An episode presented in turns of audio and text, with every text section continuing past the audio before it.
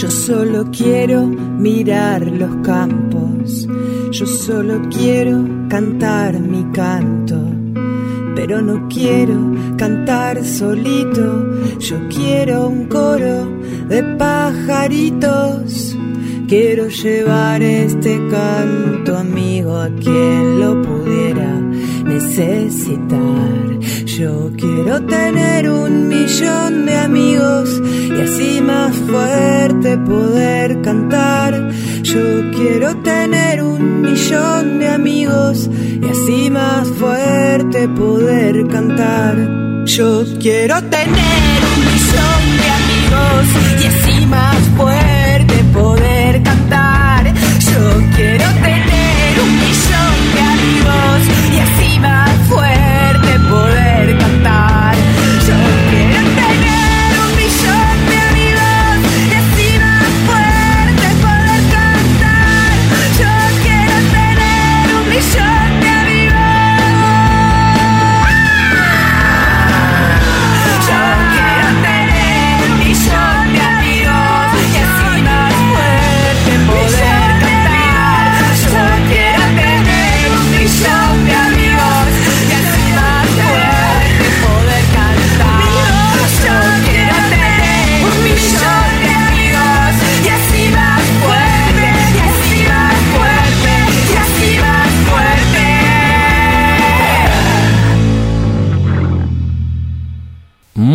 buenas noches amigos, ¿cómo están? Bienvenidos a una nueva edición de Un Millón de Amigos. Vamos a empezar hoy con una carta que recibí ayer. Es una carta muy especial, para mí es increíble. Me la mandó una amiga, Pepi, y a la vez a ella se la mandó un amigo suyo que también es amigo mío. Es decir, hay muchas personas involucradas en este asunto, pero sobre todo dos protagonistas, que son el remitente de la carta y el destinatario. Así que me parece que lo que voy a hacer primero es leerles la carta y después les cuento un poco más, no sé si, están de acuerdo. Bueno, vamos, vamos a hacer lectura de esta carta fechada el 16 de noviembre en Maldonado. Y a ver, yo tenía el año por acá, porque está el sobre con un sellito y todo. A ver, ¿dónde lo tenía? Acá está. Bueno, el correo dice que llegó en el año 1999, noviembre de 1999. Bueno, así arrancamos. Y es una carta del señor Ignacio Olmedo, maestro, artista plástico y escritor uruguayo que muchos de ustedes conocerán. Y el destinatario es Sarandí Cabrera, escritor, periodista y traductor uruguayo de la generación del 45. Bueno, en lenguaje de un millón de amigos, dos salados, verdaderamente dos distinguidos de nuestra cultura que mm, se fueron de gira. En el caso de Ignacio Olmedo hace muy poquito, nada más. Yo mm, a él no tuve gusto de conocerlo. A Sarandí muy poco, porque yo iba a la casa de su hijo, Nandí Cabrera, músico, talentoso músico uruguayo, que fue quien le mandó la carta a Pepi Goncalves, hija de Ignacio Olmedo, que también es amiga, amiga de este programa, y así llegamos entonces, carta de Ignacio Olmedo para Sarandí Cabrera. Maldonado, 16 de noviembre. Estimado Sarandí Cabrera, en cuanto vi mi cuento publicado, quise llamarlo, pero pensé que un llamado telefónico no siempre es oportuno, y por ello decidí hacerle llegar mi agradecimiento como ahora lo hago. Es casi un milagro que se publique un texto sin un solo error de copia. Usted bien lo sabrá. En una antología de arca cometieron la barbaridad de poner vascos congeladores de ovejas en vez de cogedores de ovejas. ¿Habrá pensado el tipeador que las relaciones entre los vascos y las ovejas era una cuestión de bajas temperaturas? Y a mí, que me cuesta tanto lidiar con las palabras, cuando meditan incorrectamente me resulta como patada. Pero no fue solo la perfección del copiado. El diagramado es estupendo, como así la ilustración de Alejandro Sáenz, elocuente pero sin pelear protagonismo con el texto. Si algo me hacía falta para redondear estos días en que están soplando aires vivificadores de ilusiones, la publicación que usted articuló y la semblanza desmedida a lo brasilero que me hizo colman mis aspiraciones y le llegan oportunamente a mi ego letrero, justo cuando reemprendo la novelita que ya estaba cansado de arrastrar como proyecto. Le deseo pronta recuperación y espero que sea juicioso en cuanto al cuidado de su salud, es decir, que se comporte como un viejito obediente. Agradecido y muy cordialmente, Ignacio Olmedo. Bueno, preciosa carta. No hay que interpretar nada, ¿no? Pero parece una carta muy amistosa y afectuosa también, pero sobre todo desde, desde un respeto muy particular entre dos hombres muy talentosos, se me ocurre apasionados por el arte, por la escritura. Y bueno, yo creo, así como desde un lugar muy lejano, que les interesaba mucho cierta perfección, en fin, o poder plasmar exactamente lo que querían. Bueno, está claro en el caso de, de Olmedo.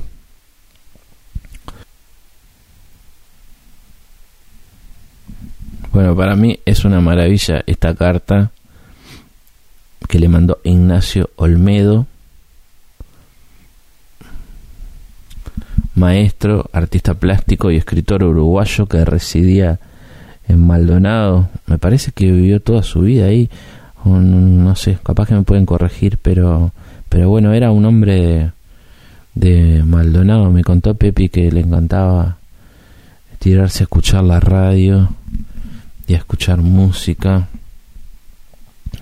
Y, y bueno, enseguida eh, le, escribí a Nandí, el hijo de Sarandí Cabrera, escritor, periodista, traductor uruguayo, una ficha, porque yo les cuento, en una época yo iba a la casa de Nandí, porque a los dos nos gusta, eh, nos gustan algunos artistas en común, no sé, los Beastie Boys, Mike Patton, y él tenía de todo, entonces yo iba a la casa de Nandí y me copiaba discos compactos y nos quedábamos rato hablando de música. Cada tanto aparecía Sarandí. Em, eh, era un poco rezongón, me parece. Yo sabía que era un salado, pero no, no tenía mucha, mucha dimensión. Eh, y bueno, siempre estaba ocupado con, algún libro o con, con algún papel. Eh, y ahora que me acuerdo, claro, casi siempre él me, me abría la puerta, muy, muy educadamente. Yo le caía a Nandí muy seguido. Lo que son ¿no? las vueltas de, de la vida. Por acá tengo un mensaje que le pedí a, a Nandí, que quizá lo conozcan como selector chico por la, la música que hace. Es un gran músico uruguayo. A ver si lo podemos escuchar. Bueno, voy a contarte te tiro una breve, ¿no? ¿Qué es lo que te decía? Eh, Sarandí eh, admiraba el trabajo gráfico de Pepi, o sea, le gustaba, tenía cosas y, eso sé que no es algo que te lo vaya a decir ella, pero yo sí te lo puedo decir, o sea, le gustaba, había eh, de hecho ilustraciones que las volvía a, fotocopiar y a pintar, intervenir este, en mujeres desnudas con el pelo al aire sombreros y pequeños horizontes. Eh, entonces, este, creo que habían hecho contacto eh, en, la época post dictadura, eh, post vuelta democrática, perdón, o sea, en el 88 capaz, en el 79, y ya tenían buena onda en ese momento. Bueno, ese era Nandí Cabrera, hijo de Sarandí Cabrera, que es el que encontró esta carta que se la mandó a Pepi y Pepe me la mandó a mí y yo se las leí a ustedes. Y después entonces le escribí a Pepi también para que me contara más. Bueno, Pepi Calves artista plástica, docente, cineasta, que también ahora reside desde hace un tiempo en Maldonado y que para mí es como siempre fue una como un faro guía. Y por otra parte, siempre, me, siempre estuvo atento a lo que yo hacía. Así que como desde el punto de vista afectivo también es una persona muy importante. Cuestión que eh, me cuenta Pepi después que yo le escribí eh, y me dice que esta era una carta de 1999 y después me cuenta, dice, tengo una anécdota con Sarandí, mi viejo, y muchas de ambos separados. Me hice amiga de Sarandí porque él me quería publicar unos dibujos porno. Y años después descubrí que mantenía una amistad con mi viejo por carta. Yo usaba Goncalves como apellido y mi padre Olmedo y era difícil saber que éramos familiares. Sarandí corregía lo que le parecía del mundo. Por ejemplo, borraba con óleo la gente que aparecía accidentalmente en las fotos. Una vez me entrevistó para La República y me pidió una foto, como la que le mandé. Yo estaba con una bandana, él la pintó encima. Ese era Sarandí Cabrera. Dice, lo traté desde el final de los ochenta y descubrí lo de las cartas poco tiempo después que muriera. Era un gran personaje, nunca lo dejé usar mis dibujos porque quería colorearlos. Fue muy divertido tratar todos estos años con él y nunca darle autorización para hacer cosas con mis dibujos. Y después yo le pregunto porque me parece que, por lo poco que sé, que, que los dos estaban re locos, que eran muy inteligentes pero como muchas veces suele pasar, y me pone Pepi bastante parecidos, serios en apariencia, pero tremendos locos. Y después me pone, la relación de los personajes es algo que nos trasciende. Aún no toqué la correspondencia de mi padre, que es una obra en sí misma y un retrato de época también. Este envío de Nandí es un guiño a esa relación fundamental de editor-escritor, donde se juegan la confianza y las palabras a un mismo nivel.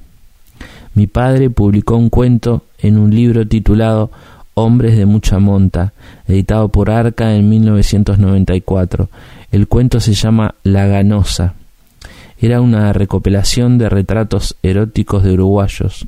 Él reivindicaba la literatura del Eros, harto del gris oscuro de los relatos del canon literario nacional, podrido del displacer. En eso conecta con Sarandí Cabrera, en salir del tipo que solo se frustra y sufre. No entendía a los jóvenes que escribían lejos del cuerpo y del placer. Bueno, y después le pregunto un poco más sobre su papá, Ignacio Olmedo, para ver si podemos poner alguna canción que quede bien. Y me dice, adoraba la música, era muy variopinto, tenía de todo un poco, le gustaba el blues, la ópera cantada por contratenores, música popular en cualquier lengua, bossa nova. Cuando yo era niña escuchaba Bach y los Beatles. En la escuela rural del paraje Alfaro, los alumnos lo recuerdan por sus discos de Tchaikovsky. De veterano se dormía la siesta con una radio sonando en el pecho.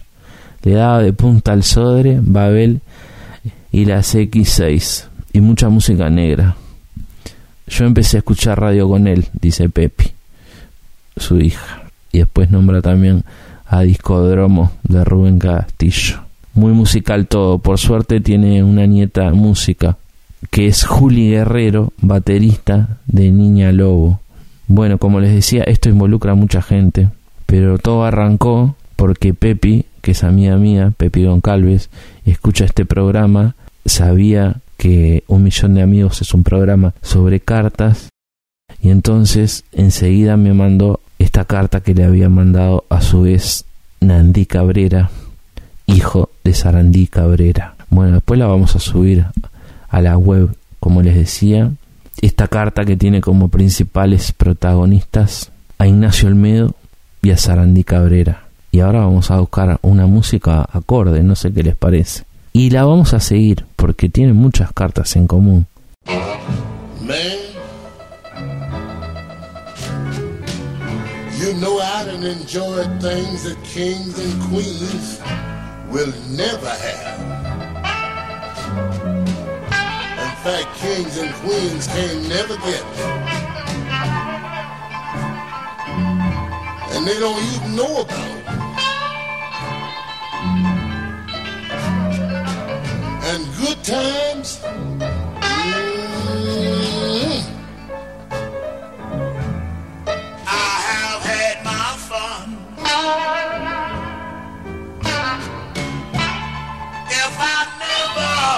get well no more.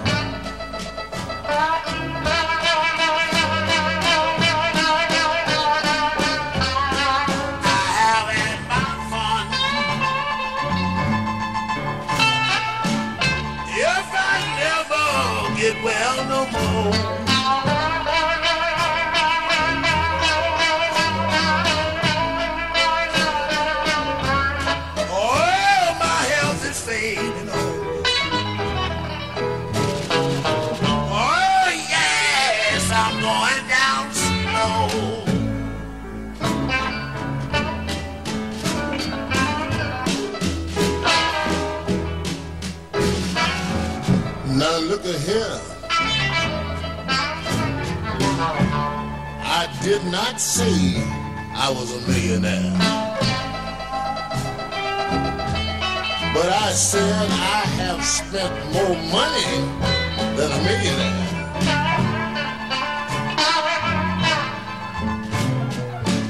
Because if I had kept all the money that I'd already spent, I would have been a millionaire a long time ago. And women, red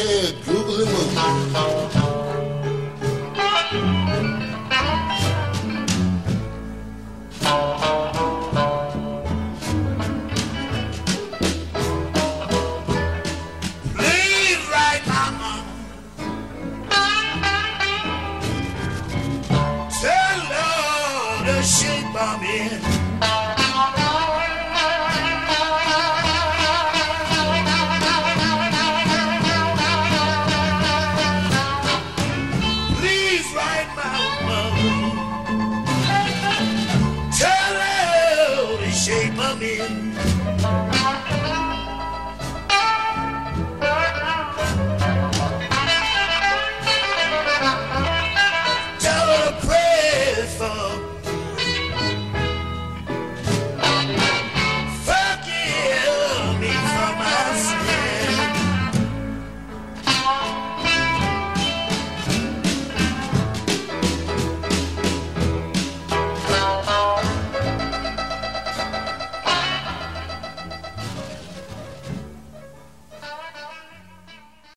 Millón de amigos, sábados 22 horas, en Radio Mundo.